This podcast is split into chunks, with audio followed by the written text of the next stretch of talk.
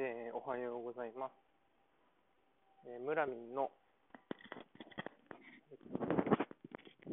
えーおはようございます。えー村民の朝の帰り道、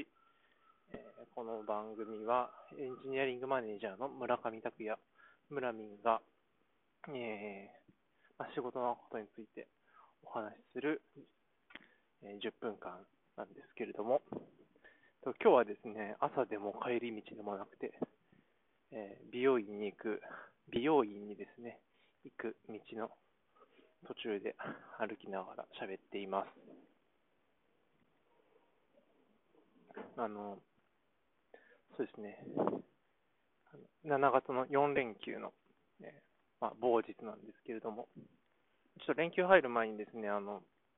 新型コロナウイルスの、あの、ワクチンですね、予防接種2回目をやって、まあ、見事に熱が出て、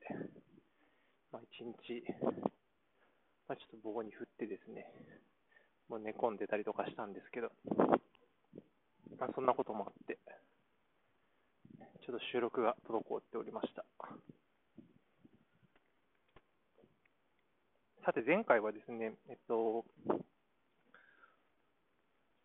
採用活動をする前に人事の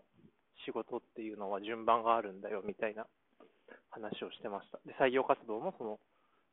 中の一つなんだよみたいな話をしていました。で、まあ、それで、まあ、それを踏まえた上で、まあ、エンジニアリングマネージャーがソフトウェアエンジニアを採用するにおいて、まあ、どういうことをやるべきなのかとか、まあ、どうやるべきなのかみたいなのも、まあ、すごい入り口の話を今日はしようかなと思っていて。で、あの、最近、あの、僕がですね、まあ、この1ヶ月半ぐらい前に、今の会社に、まあ、転職をして、まあ、入社して、マネージャーとして。で、まあ、一番最初に、まあ、取り組んだ仕事のいくつかあるんですけど、もう最初から採用活動っていうのは、えっと、取り組み始めてるんですよね。入ってすぐ、まあ、あの、まあ、求人票の整理だったり、えっと、まあ、実際面接入ったりだとか、面談入ったりだとかっていうのはやっていて。で、入って、それこそ、だから、入社して数日で面接とかも実は入ってるんですけど、そんなのできるの？みたいな話なんですよね。で、僕はやるべきだと思っていて、むしろできると思っていて、なぜかっていうと、そのエンジニアリングマネージャーとして、こうまあ、理由は2つあるんですよね。で、1つは、エンジニアリングマネージャーとしてやる採用の仕事ってあんまり組織が変わろうと変わらないし、えっと、あんまり組織に依存しない、大きく。大きくは依存しないと思っているんですね。あの、エンジニアリングのその開発チーム、あのそのソフトウェアエンジニアのチームと一緒にそのソフトウェアのまあ開発とか運用の話をするとかっていうときは、まあ、結構いろいろキャッチアップしなきゃいけないし、まあいろいろ知らなきゃいけないことも、どういうそもそもプロダクトなんだっけとか、えーどういう開発の仕方してるんだっけとか、まあ、どういうアーキテクチャになってるんだっけとか、こう知識を入れなきゃいけないことすごい多いし、まあ、チームによってやり方が違ったりとか、もう自分が今まで知らなかったようななんか技術の要素とかがあったりとかすると結構大変だったりとかする。まあ、いわゆるこう水になれるっていうのがすごい大変なんですよね。あそこはまあ知ってれば、まあ、早話は早いんですけど、まあ、そうとも限らないので。一方で、まあ、もちろん採用活動何人採用するかとか、どういう人採用するかとか、どういうチャンネルを使って採用するかっていうのは、まあ、もちろん違うんだけれども、まあ、そんなに変わらないですよね。やるべきことっていうのは、まあ、組織の現状を理解して、まあ、どういう人が必要かっていうのを把握して、で、それを形に落として、求人票に落とすとか、採用計画に落とすとか、採用の計画に落とすとか、すみません、言い直しました。えっと、で、まあ、実際面談したりとか、面接したりとか、まあ、書類を審査したりとか、えー、して、えー、っていうことをやっていく。で、まあ、もちろん、なんだろう、その、現状分析っていうのがちゃんとできていて、そそのチームとして、組織として、えっと、その採用のなんか、最初の計画ができているんだったら、それをしっかり理解するところから始まるし、それがでできていないとか、見直す必要があるんだったら、まあ、そこから入るということをするっていうのはあんま変わらないかなって思っていて。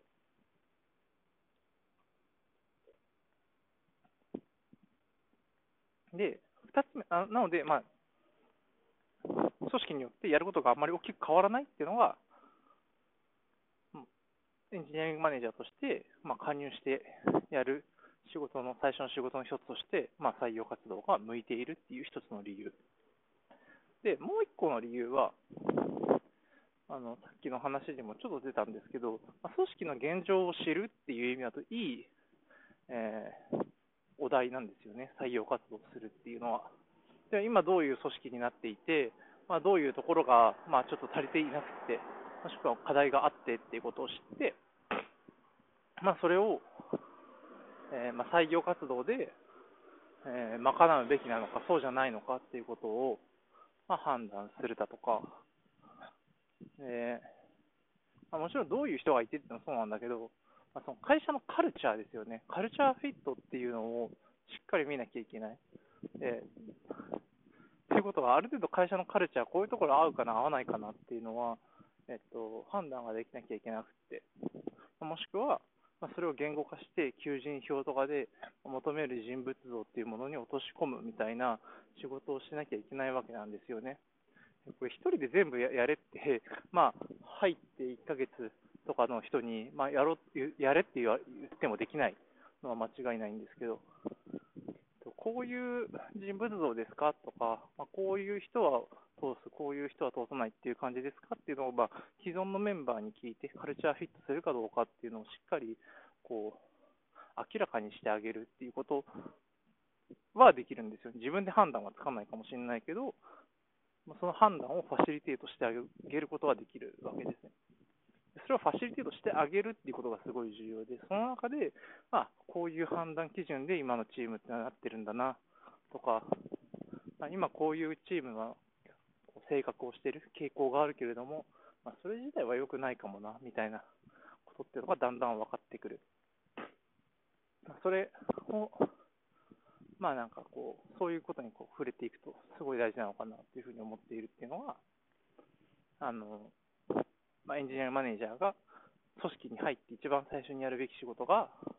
まあ、採用活動であるべき、まあ、がおすすめだっていう、まあ、理由の2つ目ですね、現状理解になるっていうことだと思っています。で、まあ、そんな採用活動なんですけど、まあ、やっぱなんかな、なんでも仕事っていうのはこう、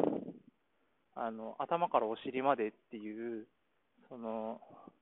流れっていうのを理解して、その流れの中でどれだけその流れを広く理解して、全体最適を取るか、一番こうボトルネックになってる場所っていうのを、まあ、見つけ出して対処するべきかっていうのが、まあ、仕事って一般的にそういうものだと思うんですけど、